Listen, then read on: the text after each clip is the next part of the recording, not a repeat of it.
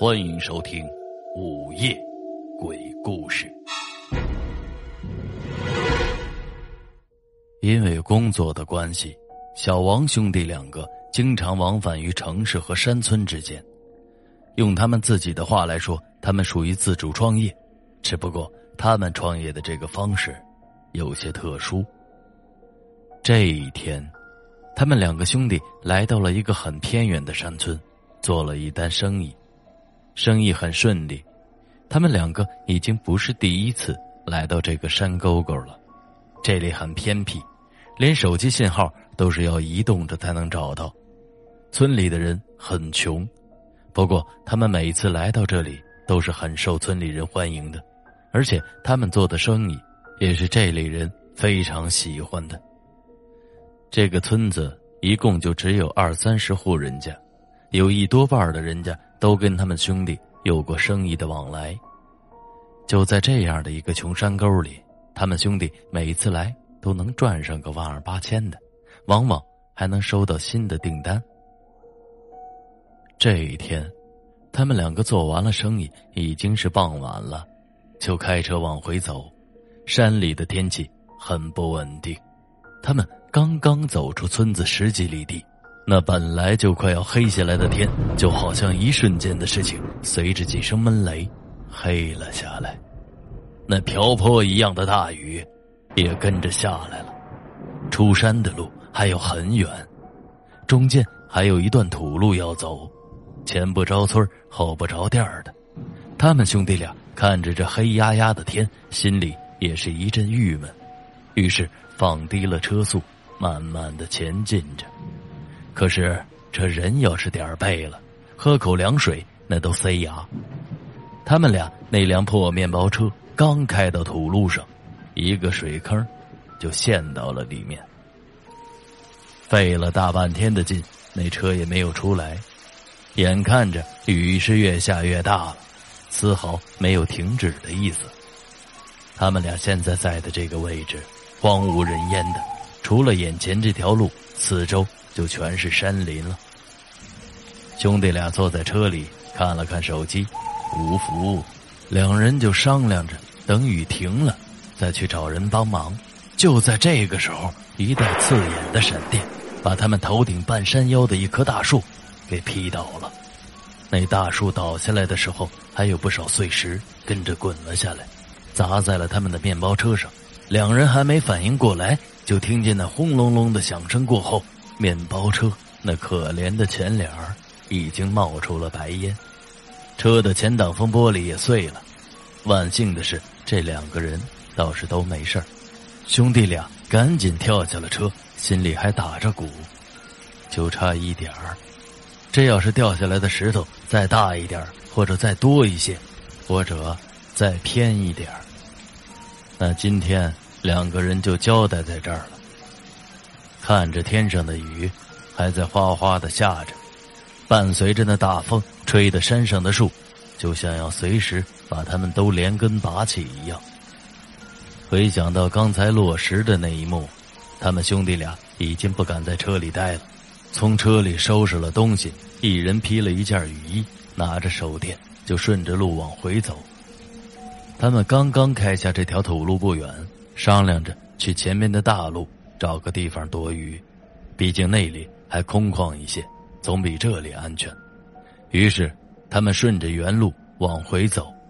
此时的天已经完全黑了下来。可奇怪的事情就在这个时候发生了。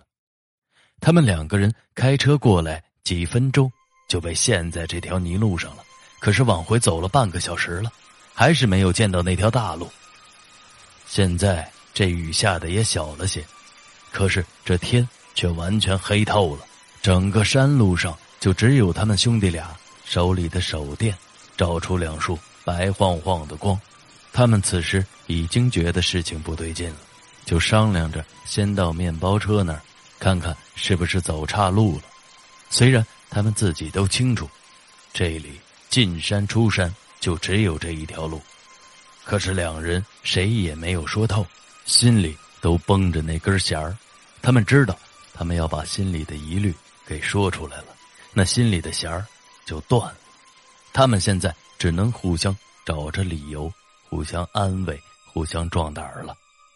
就这样，他们又往回走了十几分钟，也看不到那辆面包车了。两人开始心慌了，谁也不说话，就这么低着头往前走。兄弟王峰先受不了了，小声的抱怨着：“我就说不做这单生意了，你非得来。现在这是什么鬼地方？”说到这儿。王峰本来要提上来的音量，就立刻停止了。他知道白天不说人，晚上不说鬼，何况他们现在这个情况。哥哥王林听到他的抱怨，顿时就急了，大声的喊道：“不来！你家里那房子拿什么盖的？哪一回你少拿钱了？刚才那会儿还想多要点钱。”现在要不看到你是我弟弟，信不信我现在就把你给弄死？干啥啥不行，吃啥啥不剩，废物！王峰听着他哥这么骂他，刚想张嘴顶回去，又把话给咽了回来。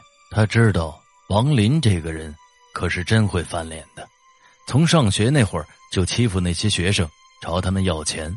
一次一个学生不给钱，就把人家给打残了，那是硬生生的把人家腿。给踹折了，然后人家报了警。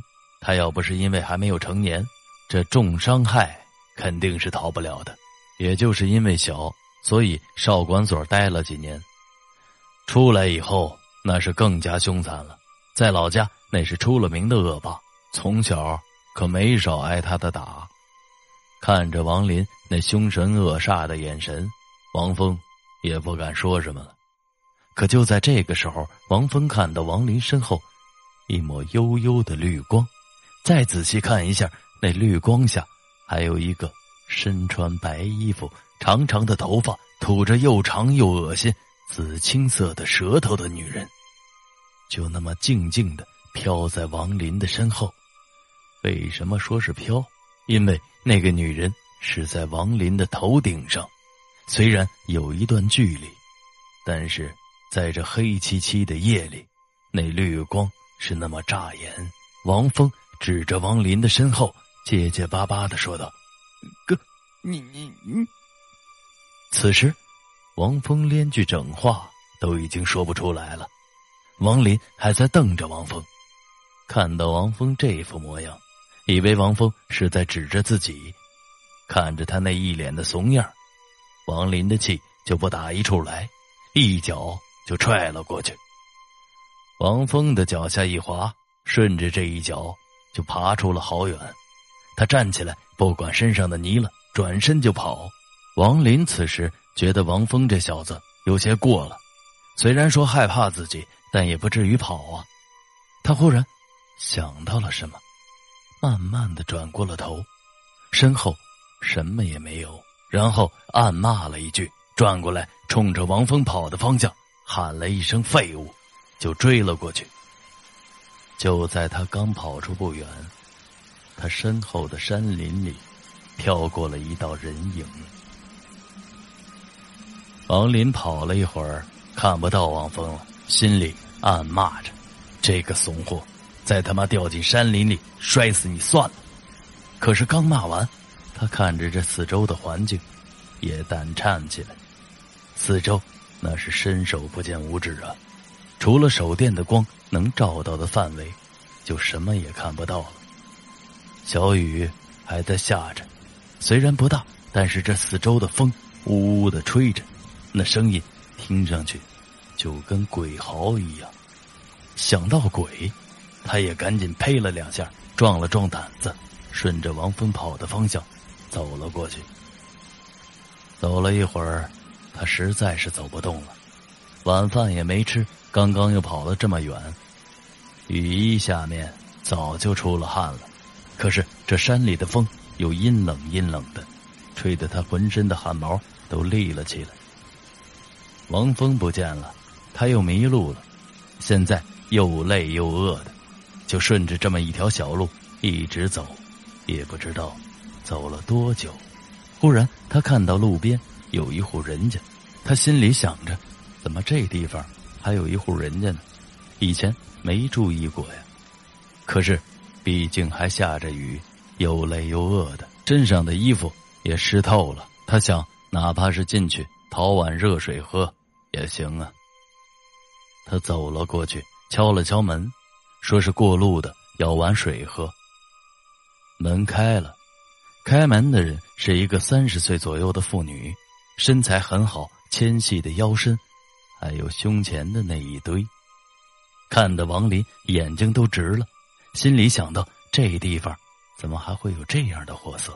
他抬起头，刚想看清楚那个女人长什么模样，那女人就转身进屋里去了。王林向屋里看了看，这屋里很简陋。进门，一个灶台上面架着大锅，正在烧着水，而那个灶通着里边的炕。屋里边看上去还算干净，好像没有别人。王林就走了进去，屋里很黑，只有蜡烛那微弱的火光。那个炕烧的倒是挺暖和的，他就一屁股坐到了炕上，有一搭没一搭的跟这个女人聊了起来。最后才知道，这个女人的老公现在在山外，今天这大雨估计是回不来了。王林听到这些，心里一阵窃喜，但是让他不自在的是，这个女人每次说话的时候都要转身，她的样貌是若隐若现的，他总感觉她在背后好像在往嘴里塞着什么东西，连他说话的时候都有些大舌头。不过，王林此时的注意力全在那隆起的胸上，根本就没有在意这个女人究竟说了什么。说着话，这女人说去看看水烧开了没有，去给她弄点热水。就在这女人给王林烧水的时候，王林就坐在炕上，往她身边挪了挪，偷偷的向那个女人看了去。这一看可不要紧，王林的头皮一下子就炸了起来。借着灶坑里面的火光，他看见那个女人蹲在地上，一只手添着柴，一只手在往嘴里塞舌头。有好几次，他的舌头都快要刮到地面了，而且他的口水已经淌了一地。这一幕让王林差点都叫出来。他迅速的把自己的头拉了回来，可是，在往回挪的途中。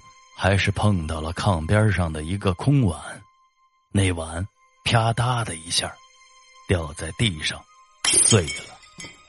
王林的脑袋一下子就空白了，他坐在这炕上不由得颤抖起来，想要跑，可是又不敢动。这个时候，那个女人拎着茶壶进来了。王林慌忙的解释道：“，不好意思，不是故意的，不小心。”弄碎了个碗，那女人阴着脸，不断的靠近王林。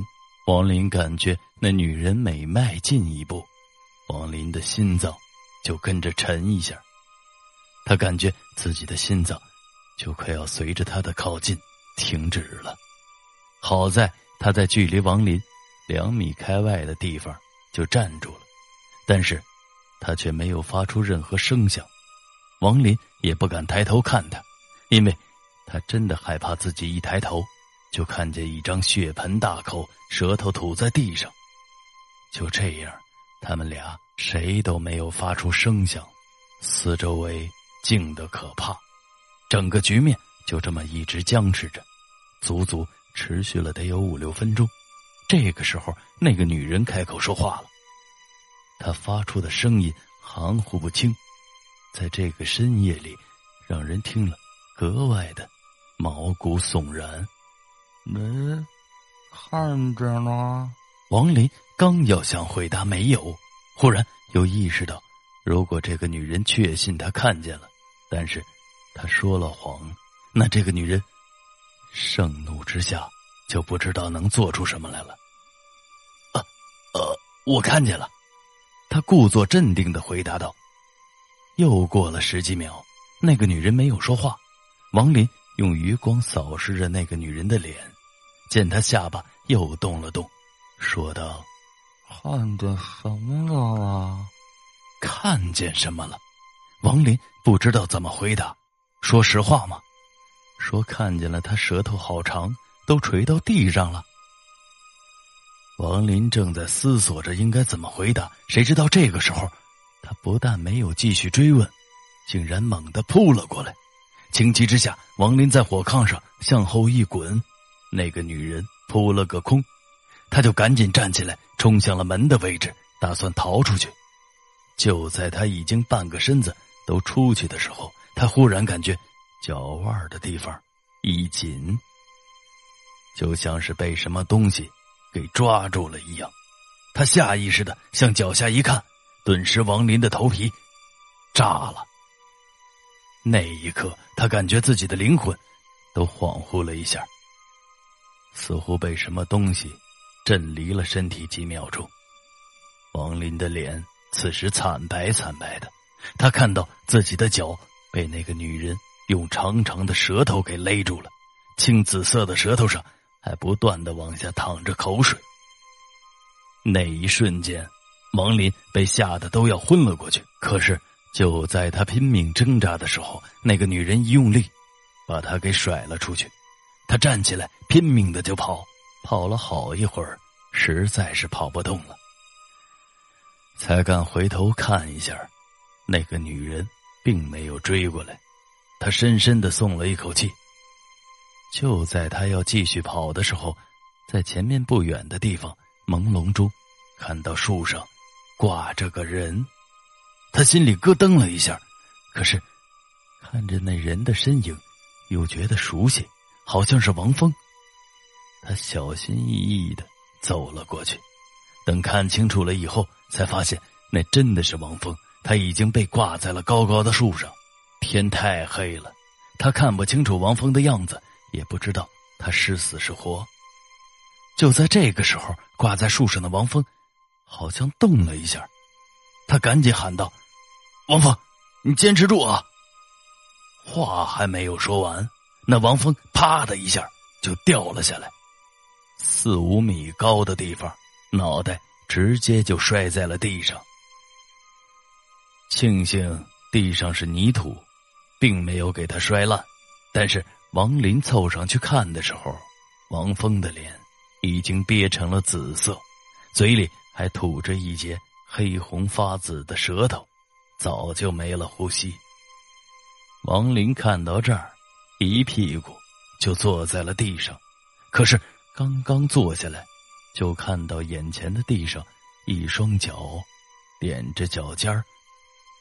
他颤巍巍的抬起头来，看到了那个女人。忽然，他觉得这个女人很眼熟。猛然，他想起来，大声的叫着：“你，是？”话还没有说完，一缕头发就勒住了他的脖子，拽起来，高高的挂在了树上。王林在树上拼命的挣扎着，慢慢的，他绝望了，也不动了。王林死了。如果此时有人仔细看他的眼睛，那眼神竟然不是害怕，而是绝望和后悔。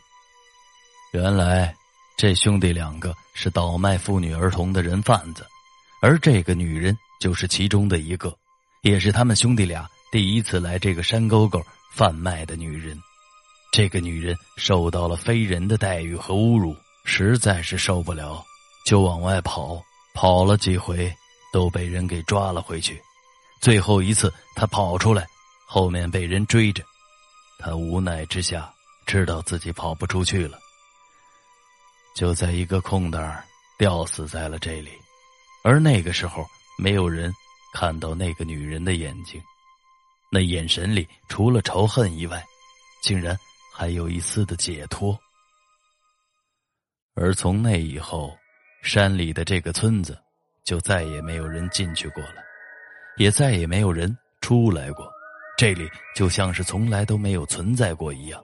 当有人雾走进这片迷失森林的时候，就会被大雾弄失方向；而村子里的人想要走出来，就会遇到。那吐着长长舌头吊死的三个人。好了，这就是今天为您讲述的消失的山村。